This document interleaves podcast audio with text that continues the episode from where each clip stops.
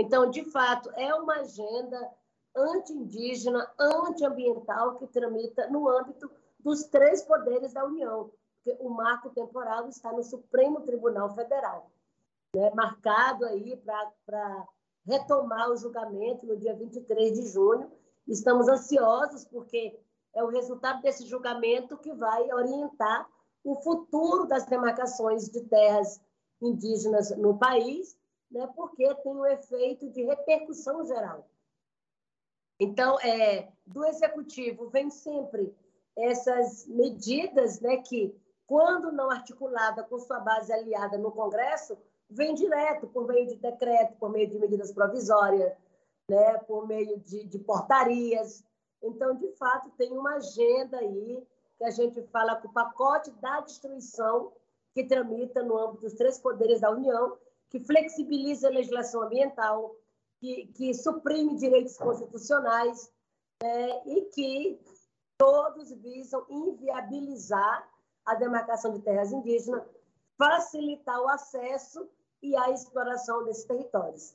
Então, o movimento indígena tem se posicionado né, fortemente contrário a todas essas medidas né, que estão aí a todo vapor, e sendo o ano eleitoral, né, eles tentam acelerar ainda mais para aprovar antes desse recesso. Né? Então, realmente, né, muito perigoso. A senhora mencionou essa questão do marco temporal, que de fato o julgamento está marcado no Supremo Tribunal Federal para o dia 23 de junho de 2022. E essa tese estabelece a demarcação das terras indígenas para definir se os indígenas podem ou não reivindicar as terras não ocupadas na publicação da Constituição de 1988. Na opinião da senhora, qual o impacto dessa tese para os povos indígenas? Não, é, é absurda, né? Porque ela é totalmente contrária ao que rege a própria Constituição Federal, né? E, e mesmo ainda não sendo uma, mesmo assim, em tramitação, né? Não é uma lei. Ela já tem um efeito agora, porque muitas invasões é, aconteceram, né? Estão aumentando nos territórios, porque acreditam que essa tese vai ser aprovada, né? Então eles já estão se adiantando para invadir territórios indígenas. Então, se tem esse impacto agora, antes mesmo do julgamento, imagina se for aprovada. Né? Então, a gente está acreditando no Supremo Tribunal Federal, no voto dos ministros, que eles possam né, ter essa sensibilidade de votar contrário. Porque o marco temporal estabelece o 5 de outubro de 88 né, como esse ano base. E aí os indígenas são obrigados a provar que estavam nos territórios indígenas desse dia e ainda precisa comprovar que essa terra já estava é, com requerimentos ali requerendo né, a, sua, a, a, a, tradicionalidade. Então, o marco temporal ele nega toda né, assim, essa tradicionalidade, essa ocupação tradicional dos territórios indígenas sobre os territórios. Em abril de 2021, a senhora foi intimada a depor a PF em um inquérito aberto a pedido da FUNAI contra a websérie Maracá da APIB. A fundação acusou a produção de difamar o governo ao abordar violações de direitos contra os povos indígenas na pandemia. A justiça, por fim, acabou determinou que a Polícia Federal arquivasse o caso por considerá-lo uma tentativa de depreciar a APIB. Qual o posicionamento da senhora em relação ao caso? Não, é totalmente absurdo, né? Essa tentativa de, de processar, e, né, e foi uma investida da FUNAI, né? Quando eu digo que a FUNAI hoje persegue lideranças, esse é um dos maiores exemplos que a gente pode ter, né? E ao mesmo tempo que é, tentou me processar, tentou também processar indígenas em Rondônia, em Roraima, né? Por a gente se opor ao governo. A, a, a websérie Maracá emergência indígena, né, foi uma, uma live que nós fizemos, que a PIB organizou, com um conjunto de pessoas indígenas, né, é, artistas indígenas e não indígenas, lideranças, é, ambientalistas, para a gente é, pressionar o governo brasileiro a elaborar um plano de emergência, né, um plano para combater a pandemia entre os povos indígenas. Então, nada a ver ali com estar é, atacando o governo, gente estava fazendo denúncias reais. Então, a live foi muito grande, né, muito bonita, e a gente resolveu transformar numa websérie de oito episódios. A FUNAI entendeu que era uma grande ofensiva ao governo e resolveu denunciar, né? Mas, claro que não tendo nada ali que é, caracterizasse lesa pátria, como foi o que eles apresentaram, né? A Polícia Federal arquivou rapidamente e ainda pediu para falar comigo para me conhecer, que eles queriam saber quem era essa pessoa que estava sendo tão né, atacada diretamente pelo órgão que deveria proteger, né? Então, é só, só né, assim, lamento por a FUNAI estar hoje assumindo essa posição totalmente contrária né, ao que realmente eles deveriam fazer. Esse tipo de ação por parte dos órgãos de investigação é feita com frequência contra outras lideranças indígenas? Por quê? Eu acho que foi feita justiça, né? Se eles investigam, não tem nada a ver, o, né? o, o, o correto mesmo é arquivar, assim como foi arquivado de todas as lideranças que foram denunciadas nesse período, né? Eu acho que se tem ilícito, se tem alguma coisa errada, é claro que tem que se, é, é, se penalizar, né? Todo mundo tem que pagar pelo seu erro. Mas não tendo nada ali comprovado, não tinha outra, outra orientação, né? outra medida a ser tomada, a não ser arquivar mesmo esse caso. Né? Sônia, no início de abril, a senhora estava em uma palestra na Escola Avenues, quando o aluno contestou uma fala sua e foi repreendido pelo professor. Na sua opinião, o estudante que tinha 17 anos foi desrespeitoso na intervenção que fez durante a palestra? Olha, na verdade, o aluno é, ali ele quis constranger, né? É, a, a, a postura dele foi de querer me inferiorizar e, e, me colocar numa situação de mentirosa, como ele falou que eu estava mentindo em relação a alguns dados que eu apresentei. Né? E aí, é, ele, ele falou, por exemplo, que aqui no Brasil se usa somente três tipos de veneno, de agrotóxico, né? no, no, no agronegócio. E, então, ele quis ali querer me colocar numa situação constrangedora, mas ele também ele, ele trouxe dados equivocados, né? Então, o professor repreendeu por entender essa tentativa dele ali de constrangimento, né? O professor repreendeu e depois eu esclareci o que ele trouxe, eu, eu também esclareci ali com dados, né? Então, acho que foi um, um episódio totalmente desnecessário, né? Como que a senhora avalia a atitude desse professor? Olha, é, ele respondeu, né, ali, claramente, talvez ele tenha sido um pouco mais incisivo, né, do que precisava na, naquele momento, né, mas é, eu acho que o respeito precisa haver de ambas as partes. O fato do, do, do menino ser um, um, adolescente não dá o direito também de desrespeitar ninguém, né? Agora, sobre as eleições. A senhora anunciou sua pré-candidatura a deputada federal pelo estado de São Paulo. O que motivou sua decisão de concorrer ao legislativo? Olha, é, São Paulo é a maior capital do país, né? É o maior colégio eleitoral, é uma das cidades que mais tem visibilidade. E aqui em São Paulo eu tenho uma relação né, grandiosa com o público da universidade, com a juventude, com as mulheres, com os movimentos de São Paulo. Né? E São Paulo está precisando mesmo de dar uma amazonizada, né, de dar uma indigenizada na população para trazer mais essa consciência ecológica para a urgência que é proteger o meio ambiente. Então, é trazer a Amazônia para São Paulo, é dar visibilidade para a bancada indígena, para a bancada do COCA que a gente quer eleger esse ano. Então, vim para São Paulo com essa, mesmo com esse pleito, né, de fortalecer as candidaturas indígenas em todo o país, né? E afinal de contas, o Brasil é terra indígena, né? E, e, e eu, eu, eu sou do Maranhão, mas eu posso né, ser filha, ser candidata em qualquer estado da Federação Brasileira. Com o atual cenário da política brasileira, qual que é a importância de ter uma bancada indígena na Câmara?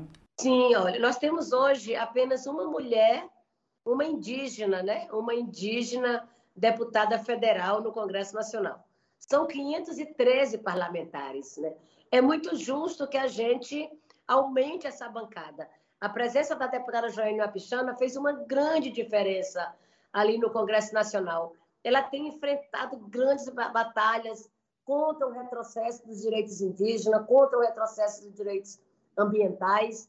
Então, nós entendemos que é importante aumentar essa voz.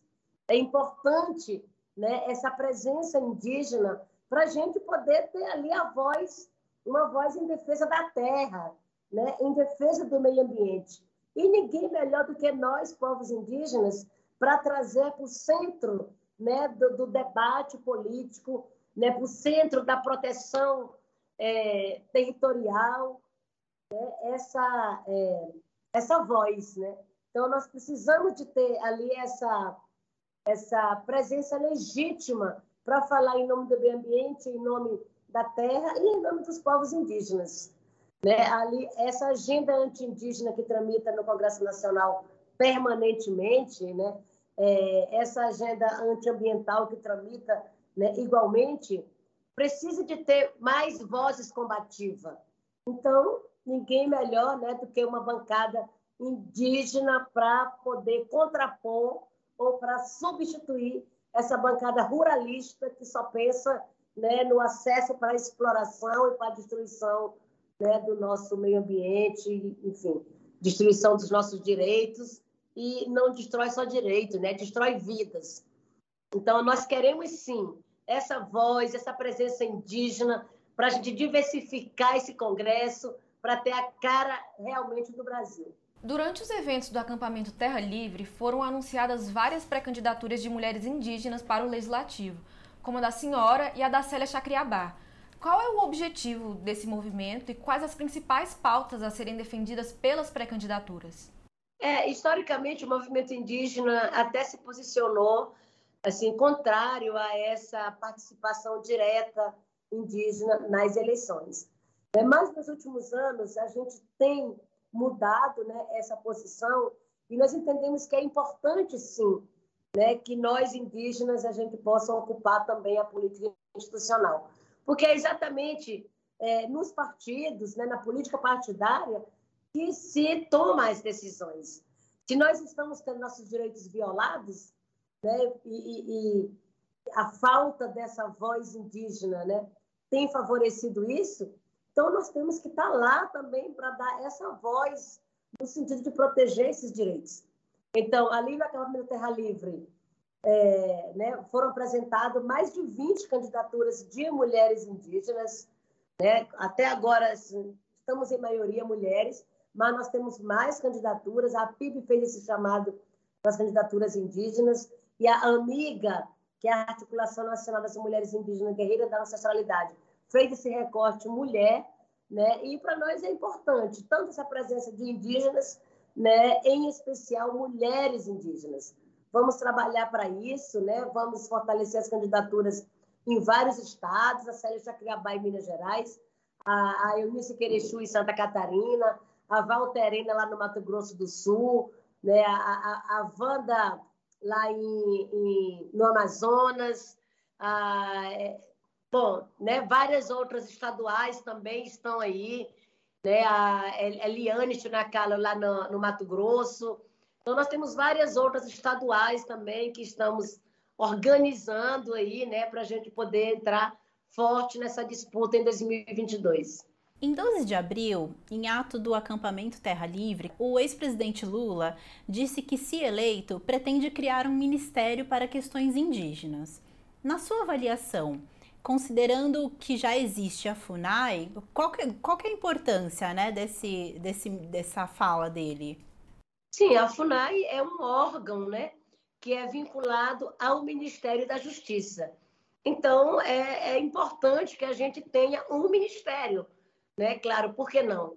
Tantos ministérios né, existem aí que têm muito mais é, força, né, que tem muito mais potencial de articular políticas.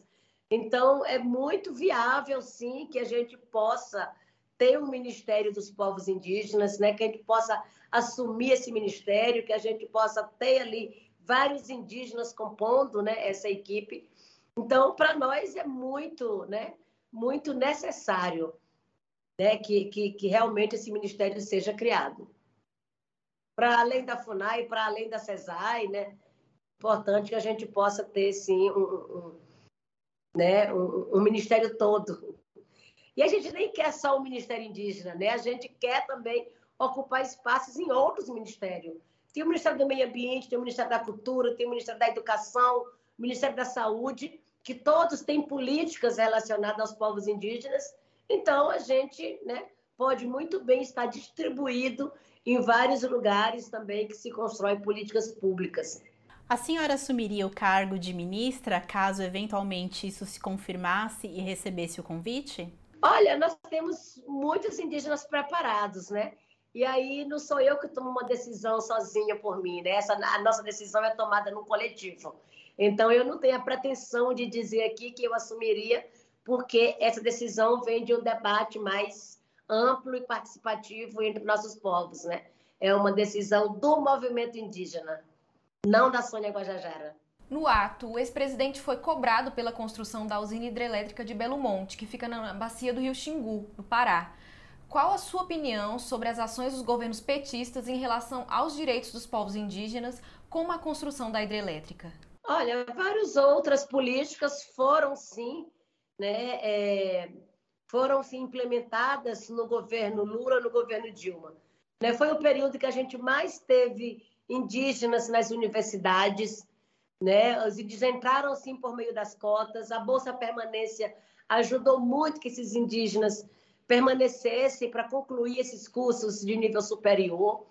Né? É, nós tivemos aí a própria PNGAT, que é a Política Nacional de Gestão Territorial e Ambiental das Terras Indígenas, que foi construída de forma muito participativa, com indígenas de todos os estados né, do Brasil.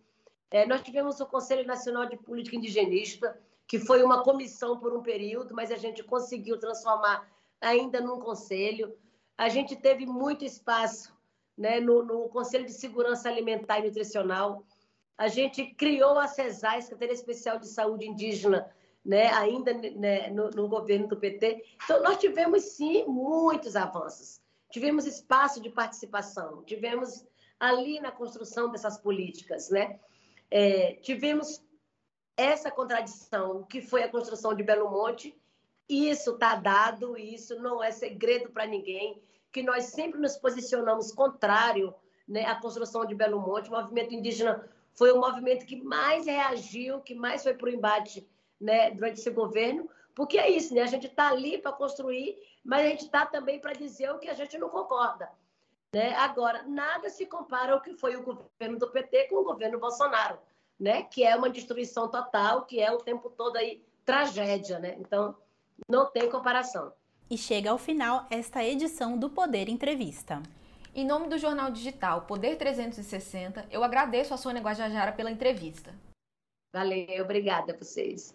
Esta entrevista foi gravada no estúdio do Poder 360 em Brasília, em 27 de abril de 2022. Muito obrigada e até a próxima.